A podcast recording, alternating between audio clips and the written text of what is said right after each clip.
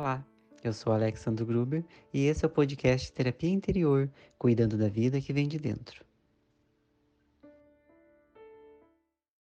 Nós estamos sempre vulneráveis a passar pela dor, a passar pelas dificuldades. Porque eu sei que cada um de nós, dos que estão aqui, dos que não estão aqui, carregam isso consigo mesmos. Essas desilusões, essas dificuldades, essas dores ainda não curadas. Então eu tomo para o meu trabalho como uma quase que uma missão de vida trazer um pouquinho mais de esclarecimento e de força para essas pessoas. Eu sempre quero que dentro do meu trabalho todas as pessoas possam encontrar um pouquinho mais de conforto, um pouquinho mais de luz, porque eu sei que existem muitos processos acontecendo dentro de cada um. E eu sempre torço que o meu trabalho possa contribuir positivamente para a resolução dessas dificuldades ou para dar uma força frente a essas dificuldades.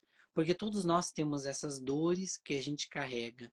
Todos nós, independente da posição social, da condição financeira, do gênero, da idade, todos nós estamos em processos de cura. E eu quero que cada um internalize muito isso dentro de si, porque quando a gente está nesse processo, principalmente daquelas dores intensas, mais específicas, que a gente tenta se curar, é comum que a gente se sinta muito sozinho. Que a gente acredite que só está acontecendo conosco. Quando, na verdade, isso está acontecendo de alguma forma com todas as pessoas, em situações diferentes e maior ou menor grau. Mas cada pessoa está vivendo o seu próprio processo de cura. E a vida como um todo, a vida como um todo, as pessoas que nós encontramos, as situações que nós passamos, elas estão amarradas nesse processo de cura. A vida como um todo, ela é o próprio processo de cura acontecendo. E aí a gente tem que parar para pensar que dentro de todo esse processo que a gente vive, e dentro de toda essa contribuição que a vida nos traz em termos de experiências e pessoas, o maior agente curador que existe somos nós mesmos. Nós somos o nosso protagonista central do livro da nossa existência. Nós somos aquela pessoa que se machuca, mas ao mesmo tempo nós somos o próprio curador. E dentro de todo esse processo que a gente vivencia, tudo nos leva como um grande rio que deságua nesse mar que é a nossa cura pessoal, que nada mais é do que a nossa evolução e do que a nossa transformação. E enquanto esse rio corre rumo a desaguar nesse profundo oceano que é a nossa cura, que é a nossa evolução pessoal, cada elemento que a gente encontra no caminho faz parte disso. E quando a gente consegue enxergar a vida através dessa perspectiva. Quando a gente começa a enxergar o nosso próprio processo como um ser que veio aqui para se expandir, que veio aqui para curar essas feridas, que veio aqui para sarar o próprio coração, que veio aqui para encontrar um ponto maior de paz e de equilíbrio, a nossa própria existência, ela ganha um novo sentido. Porque a gente não vê mais o outro como um inimigo, como um adversário, a gente não vê mais as nossas próprias dificuldades, os nossos desafios, como se a vida estivesse conspirando contra nós. A gente passa a enxergar em cada um desses elementos um agente que veio contribuir para o nosso progresso, a nossa evolução pessoal. E que cada um de nós também faz parte do progresso e da evolução pessoal do outro. Nós também somos agentes transformadores do outro. Aí muitos de vocês vão se perguntar: mas o que vivenciar um relacionamento abusivo tem a ver com o meu processo de cura? Como vivenciando um relacionamento dessa maneira eu consigo me curar e curar o outro? Mas geralmente esses aspectos mais densos da nossa existência mostram tanto aquilo que eu preciso de cura, quanto aspectos que o outro está necessitando. Porque se aquele que pratica o mal o pratica, porque provavelmente também guarda dentro de si grandes feridas que ele mesmo não consegue enxergar. E que ele acredita que através dessas atitudes ele possa sanar essa dor ou fugir. E eu não estou aqui de forma alguma defendendo alguém que pratica qualquer tipo de violência, muito pelo contrário. Mas a gente está aqui analisando a raiz dessas atitudes, a raiz dessas atitudes tóxicas, que encontra-se na falta de algo que amenize essa dor, que encontra-se exatamente na medida em que essa própria pessoa não expandiu seu olhar e essa consciência. Assim como aquele que muitas vezes sofre está necessitando, de uma maneira muito intensa também, desenvolver o poder de colocar limites, de reconhecer melhor os espaços que faz bem e os espaços que não faz bem, de se impor diante também de outras pessoas que às vezes querem lhe explorar. Então a gente identifica que mesmo esses processos difíceis que nós passamos também estão nos ensinando algo. Também estão nos mostrando aspectos que nós precisamos de reformulação. Então essa cura que eu tanto falo, não é exatamente só uma cura no sentido da nossa dor, no sentido de atacar ela mesma, de se manifestar nela mesma, mas da nossa maneira de enxergar a vida, da nossa maneira da gente enxergar as nossas próprias atitudes que estão causando determinadas dores, ou que estão, de uma maneira ou de outra, nos levando a vivenciar processos de dor. A cura é um processo tão intenso que ela nos reformula, ela nos transforma por dentro.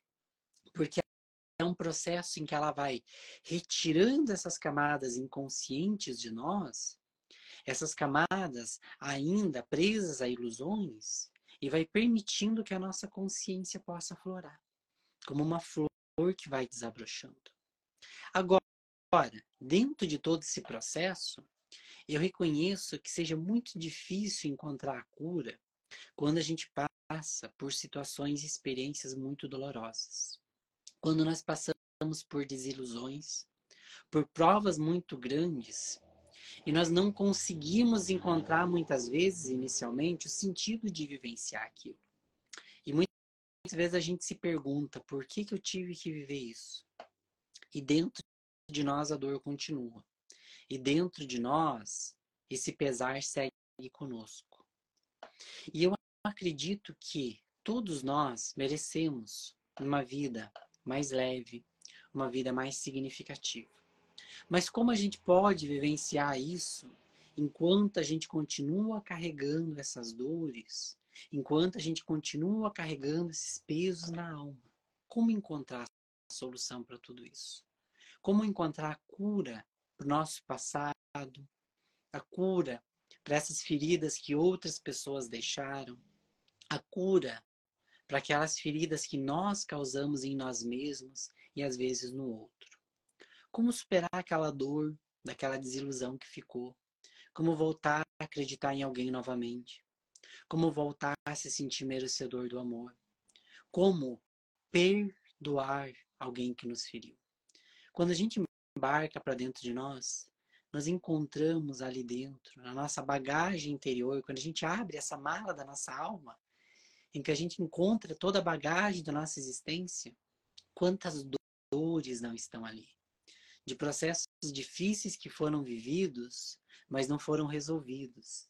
De processos difíceis que a gente passou, mas que ainda não assimilou. E com esses processos, com essas dores, qual que é a nossa grande vontade? De pegar essa dorzinha com uma pinça, poder extrair ela de dentro de nós e jogar fora. Quando a gente sente a dor, a nossa maior vontade é eliminar essa dor instantaneamente. Porque no fundo ninguém quer sofrer.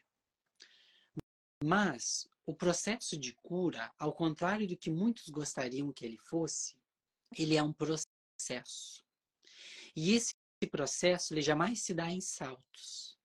Ou seja, se eu hoje estou vivenciando um momento difícil, se eu reconheço que existem mágoas dentro de mim, se eu reconheço que existem dores que eu ainda não superei, eu preciso reconhecer que a superação dessas dores, dessas mágoas, dessas desilusões, não vão acontecer de uma hora para outra. Por mais que eu gostaria de pular etapas, por mais que eu gostaria muito de ir para a parte em que eu estou completamente curado, restabelecido, feliz, harmonizado com essas experiências, eu vou precisar vivenciar todo esse processo até chegar a essa cura. E o primeiro passo desse processo é a compreensão que esse processo existe e que ele leva tempo. E por que, que ele leva tempo?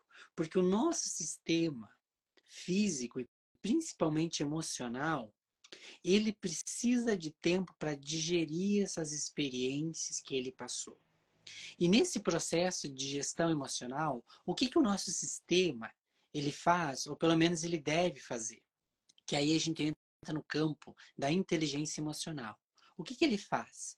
Ele separa dessa experiência vivida aquilo que não é útil e aquilo que ele pode extrair de positivo dessas experiências. É uma digestão emocional.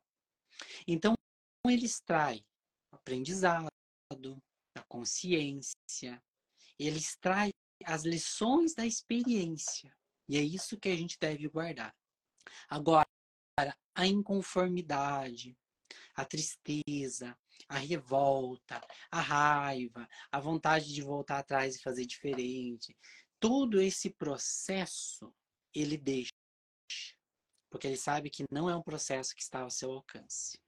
Então, esse processo de gestão emocional é o processo de cura acontecendo, em que existe essa separação. E essa separação, ela vai se dando em etapas, que a gente vai assimilando aos poucos. Então, quem passa por uma grande dor, por exemplo, um término, um relacionamento, que é a vontade inicial? A vontade é que você possa acordar no dia seguinte e tá bem. Não gostar mais daquela pessoa. Tá sabendo viver sozinha de novo. Tá aberto para um novo relacionamento. Mas o que, que acontece no dia seguinte? Você chora, você se revolta, você sente a dor, você sente a carência, você sente a solidão. Por quê? Porque todos esses processos são o teu corpo emocional te fazendo entender que aquele relacionamento terminou. Ou pelo menos chamando atenção para isso. Então, a primeira grande fase de todo esse processo de cura sempre é esse aspecto da revolta. Sempre é um momento de catarse, em que a dor, a revolta, a inconformidade, o choro, ele vem para fora. Ele vem para fora. Ele vem na sua intensidade máxima. E quando essa dor vem, o que, que é muito comum que a gente faz? Que a gente negue que ela existe. A gente quer negar a situação, porque a dor é tão insuportável que o nosso sistema emocional, muitas vezes, ele não quer enxergar essa dor. Ele quer ignorar, ele quer fingir que não aconteceu. E isso acontece com aquelas pessoas que, por exemplo, não aceitam o fim do relacionamento, que às vezes descobrem que podem estar com algum tipo de doença, que elas precisam dar atenção, mas elas não aceitam. Muitas pessoas, inclusive, sentem sintomas, se recusam a ir ao médico porque elas não querem trazer a consciência do problema. Elas estão nessa fase de negação. A fase de negação sempre é a primeira fase da dor, porque é aquele momento em que a gente não quer entrar em contato com ela. E após esse processo, vem completamente a fase da revolta, que é aquela fase em que a gente não nega mais que aquela situação existe, mas que a gente se revolta por ela existir. E muitas pessoas estacionam nesse processo, ficam presas na parte da revolta, que é um misto de raiva e de inconformidade. Então, aquele processo em que você aceitou que teu relacionamento terminou, você sabe que ele terminou, mas você não gostaria que ele tivesse terminado. Você se sente injusto por aquele relacionamento ter terminado. Você se sente injusto com aquela situação que aconteceu na sua vida, injustiçado com aquilo. Então você se revolta. E existem muitas pessoas que seguem suas vidas, ou seja, elas vão dando sequência, outras experiências vão chegando, mesmo que contra a vontade delas, porque a vida não para. Um aspecto essencial que a gente tem que compreender desse nosso processo de cura é que a vida não para para que a gente se cure. A vida não para, ela não estaciona. Ela é um trem que continua seguindo em frente. Então a gente está lá dentro, fazendo o nosso processo de cura enquanto ele segue em frente. O nosso maior desejo, às vezes, é parar. Descer do ônibus, descer desse trem. Dizer, eu não quero, vou me curar primeiro, depois eu dou continuidade.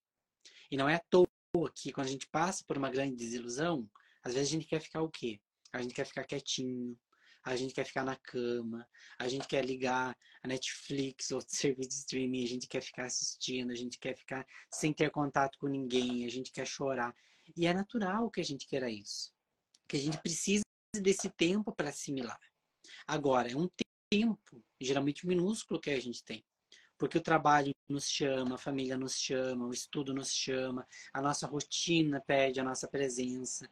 E aí o que, que acontece? A gente precisa aí seguir a nossa vida, porque ela está nos demandando isso, e levar as nossas dores junto. Então a gente segue em frente, se costurando ali por dentro, juntando as nossas partes. Porque a vida não para para que esse processo aconteça.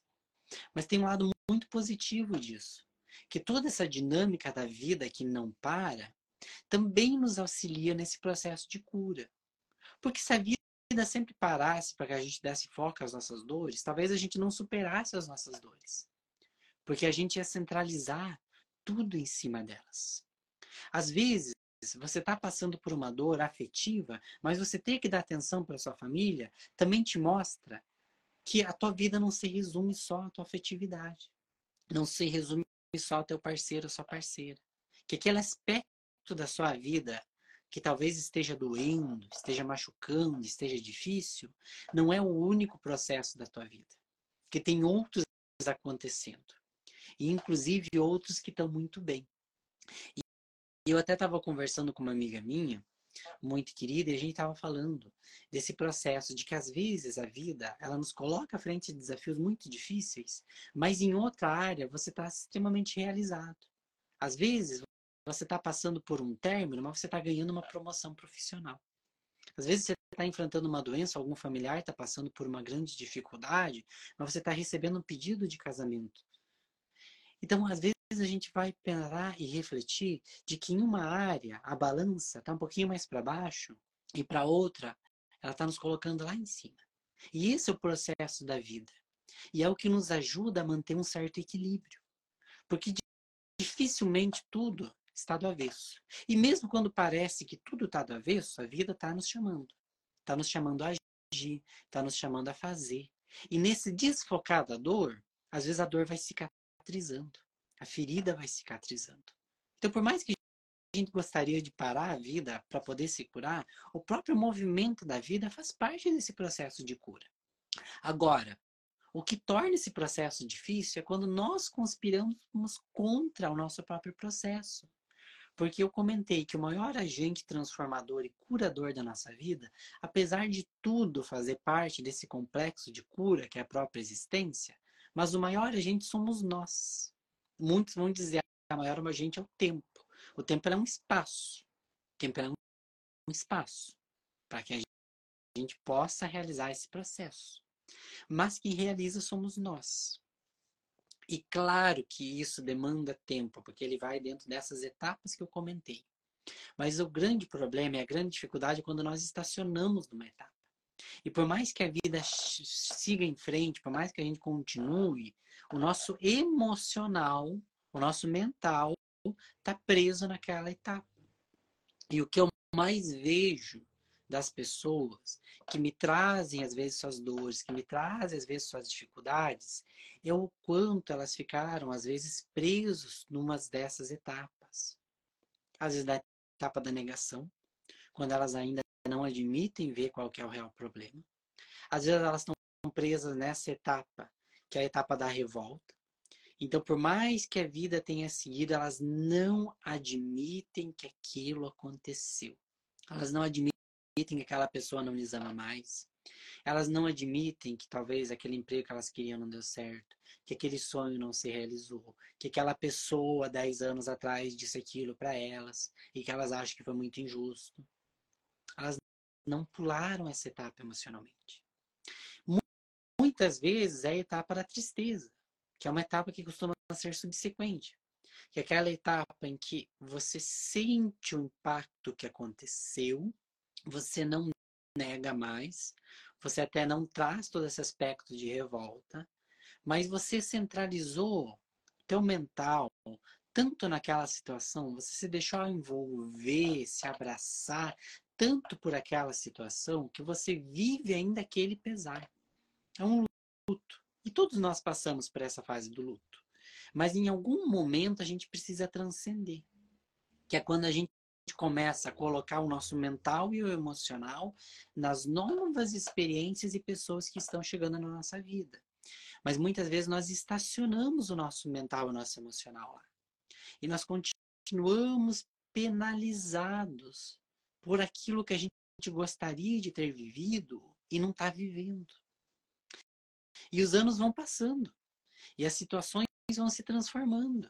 Passaram-se cinco anos daquela experiência, dez anos daquela experiência, mas a nossa mente ainda está lá.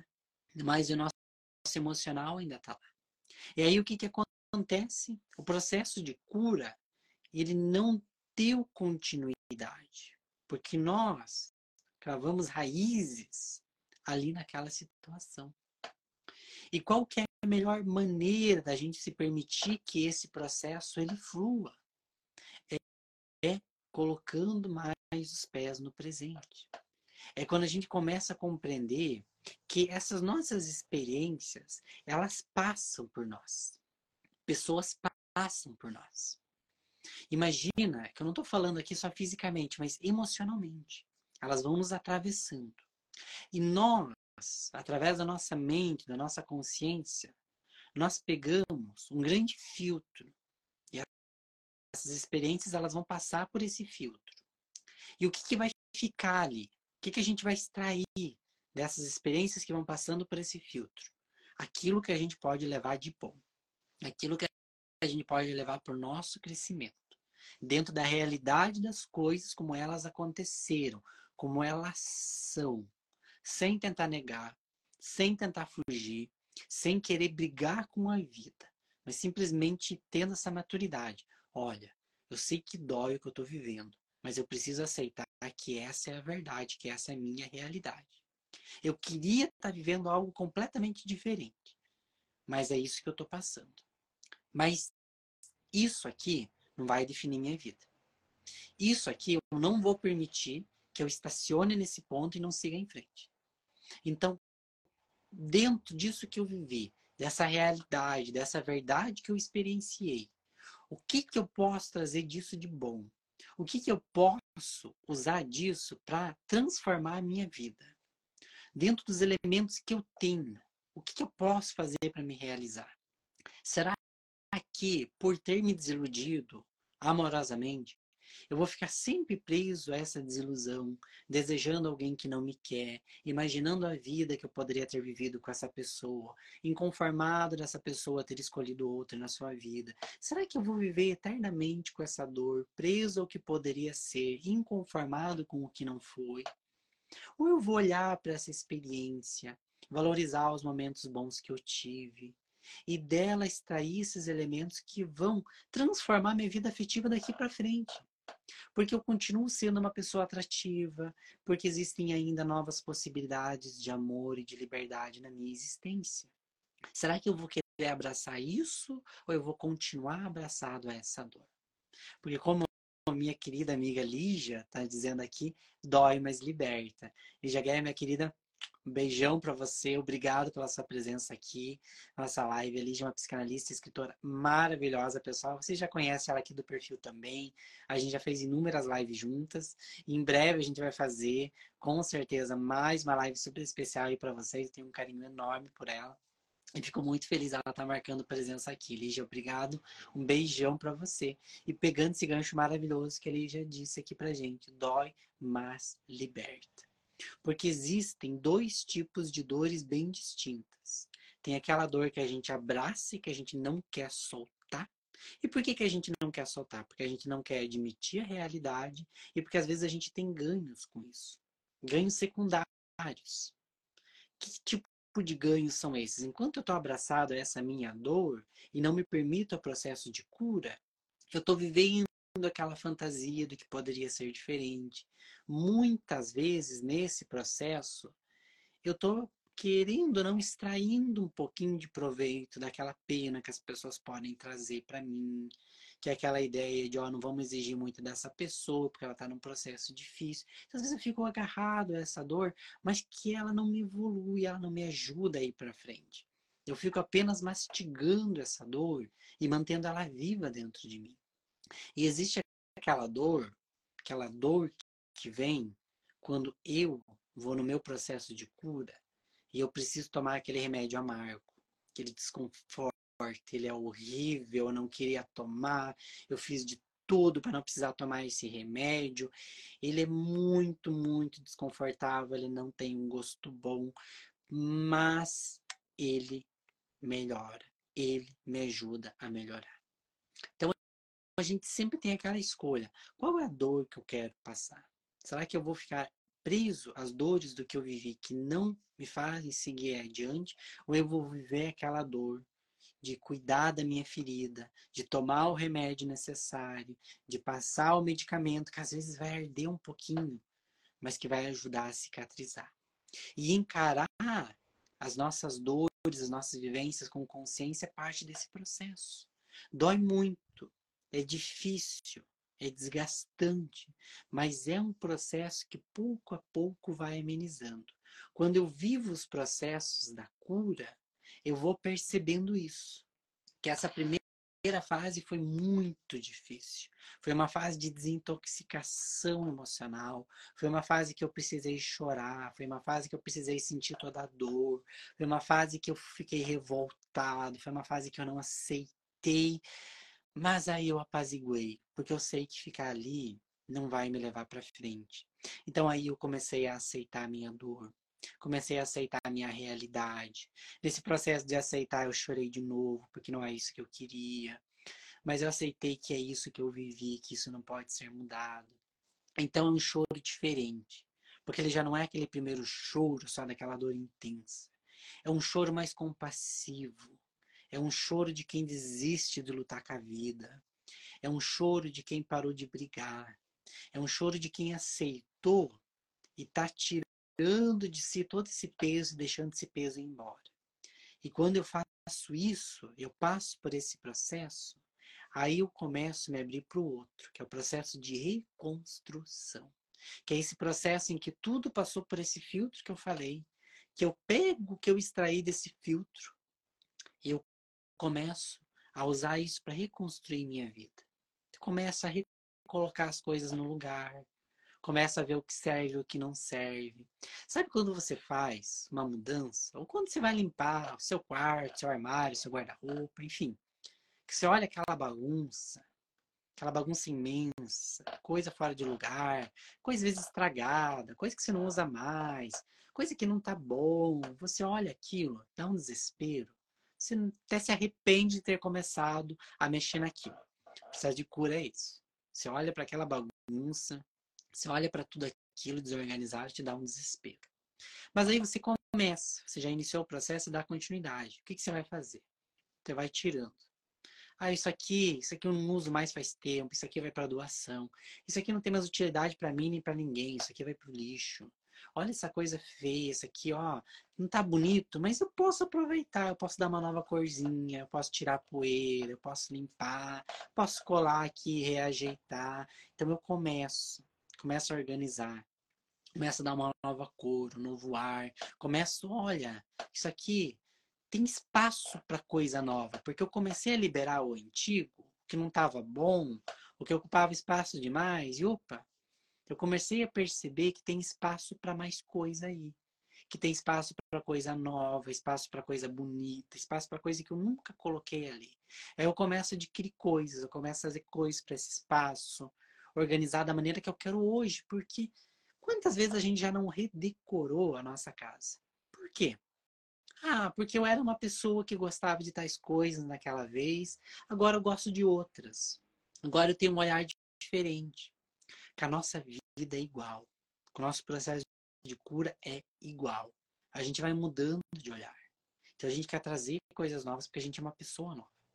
Então a gente faz esse processo de limpeza, esse processo de mudança.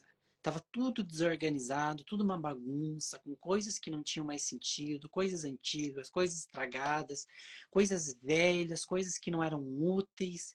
E de repente a gente começou a separar, de repente a gente começou a limpar, a organizar, a deixar mais bonito, a trazer coisas novas e um novo espaço foi criado. Então, o último processo de cura é mais ou menos assim. A gente começa a fazer essa faxina interna separar. E a gente percebe que aquele fato que parecia que acabar com a nossa existência, que tanto nos machucou, que causou uma dor muito grande, também nos ensinou profundamente. E que se a gente pega isso e a gente coloca essa lição na nossa vida hoje, uma nova vida é criada. E eu sei que a gente precisa chorar muito por aquela vida que às vezes morreu. Aquela vida que deixou de ser. A gente passa por vários lutos, várias perdas. A gente perde, sim, fases das nossas vidas. Fases que morrem, fases que deixam de existir. E às vezes a gente precisa chorar esse luto dessas fases. A gente precisa chorar o luto pela morte das nossas próprias fantasias, da gente, daquilo que a gente queria ter vivido, da gente, daquilo que a gente queria ter realizado e não realizou daquilo que não foi como a gente esperava. E isso causa feridas e desilusões muito grandes. Então chore. Chore a morte dessas vidas que não se realizaram, dessas vidas que não aconteceram, dessas vidas que não são mais. Mas aí olhe e perceba que outras vidas podem ser criadas, que outras vidas surgem, que essa vida continua para ser ressignificada. E quando a gente faz esse processo, a gente percebe que, poxa, talvez eu não vivi aquela vida que eu gostaria de ter vivido, eu não vivo mais a vida que eu já vivi um dia, mas olha que linda essa nova vida que eu construí aqui para mim. Essa vida que talvez eu não esperava, essa vida que eu não sonhava, essa vida que talvez eu não planejei, mas que com as lições do que eu aprendi, eu vim aqui, redecorei, reconstruí e fiz algo muito bonito para se viver a grande dinâmica da nossa existência, a grande dinâmica da nossa vida é essa. É essa arte da gente aprender a fazer esse processo de limpeza, a fazer esse processo de reciclagem emocional com as nossas próprias experiências. É a gente aprender a recosturar as nossas próprias vivências e criar a partir disso algo novo de entender que esse novo, tão inesperado, que às vezes a gente lutou tanto para que não entrasse na nossa vida, pode ser muito bom. E hoje eu quero que você que está assistindo essa live, você que está ouvindo no podcast, que você dê uma chance para o novo. Olha para essa tua dor que está tanto tempo ali, que tanto tempo te machucou, que você não sabe o que fazer, e diz: hoje eu vou passar ela aqui no meu filtro. Hoje eu vou extrair um pouquinho mais das lições que eu posso tirar disso e vou olhar o que, que eu posso jogar fora, o que, que eu posso trazer de novo. Hoje eu quero que você que está ouvindo dê uma chance para o novo. Dê uma chance para essa vida que você nunca sonhou, mas que pode ser muito bonita. Dê um novo olhar para sua existência. Um olhar que ficou tanto tempo preso Talvez naquilo que você perdeu, naquilo que te disseram que você não gostou, naquela experiência que tanto te magoou. Tira um pouquinho o olhar daquilo que não foi como você queria e olhe um pouquinho mais para o que você tem. Olhe um pouquinho mais para cima de tudo para o que você pode construir. Porque você vai ver que talvez tinham ali inúmeras possibilidades que você passou tanto tempo olhando para aquela dor que você não enxergou que elas estavam ali. Você passou tanto tempo olhando para aquele passado que o tempo foi passando, o tempo foi passando, você não se deu conta que a tua vida mudou e que muito mais pode ser feito ali. E que se você olhar para tudo aquilo que pode ser feito, o tempo ele vai continuar passando, mas novas coisas podem ser criadas. O que eu não quero é que você estacione na tua dor. Eu respeito muito ela, respeito no sentido de entender e de compreender o quanto dói, o quanto é difícil. E eu sei que esse processo de olhar para a dor, eu sei que esse processo de reciclar as experiências, de fazer essa faxina emocional, não é fácil. Nunca foi. Não é fácil para você que está ouvindo, não é fácil para mim, não é fácil para ninguém.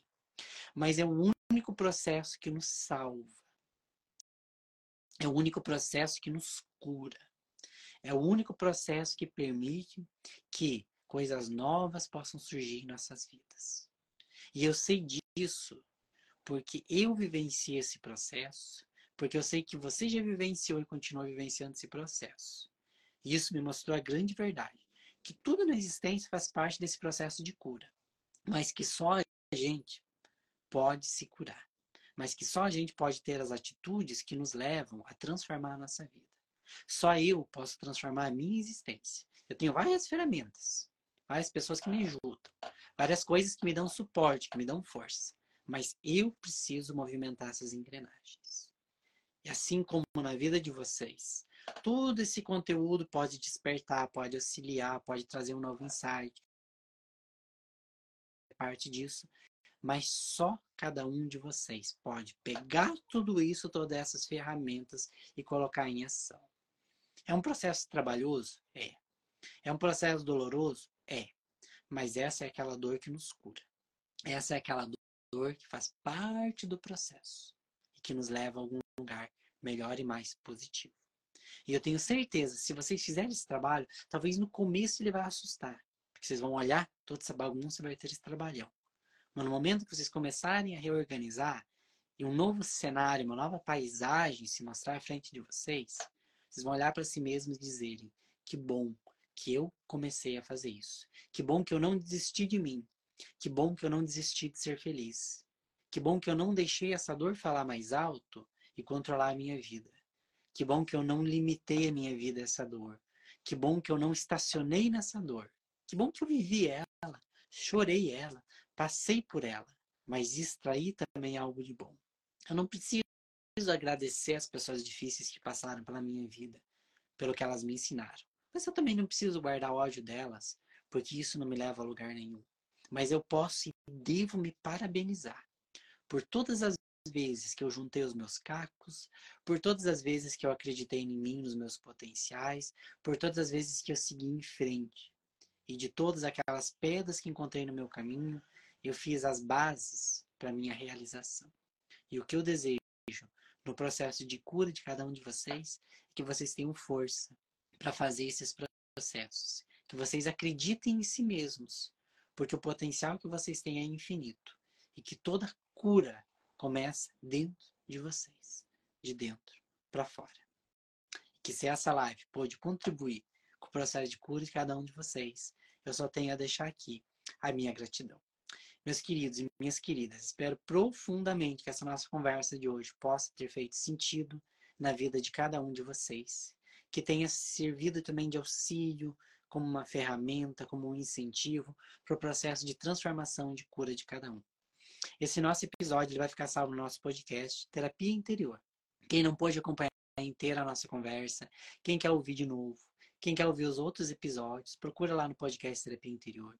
E quem gostou, quem talvez está ouvindo pelo podcast e gostou muito desse conteúdo, pensou em alguém que pode estar tá fazendo uso positivo dessa nossa conversa, envia essa conversa para essa pessoa, manda o link para ela, pede para ela ouvir, que eu tenho certeza que pode contribuir com a existência dessa pessoa também.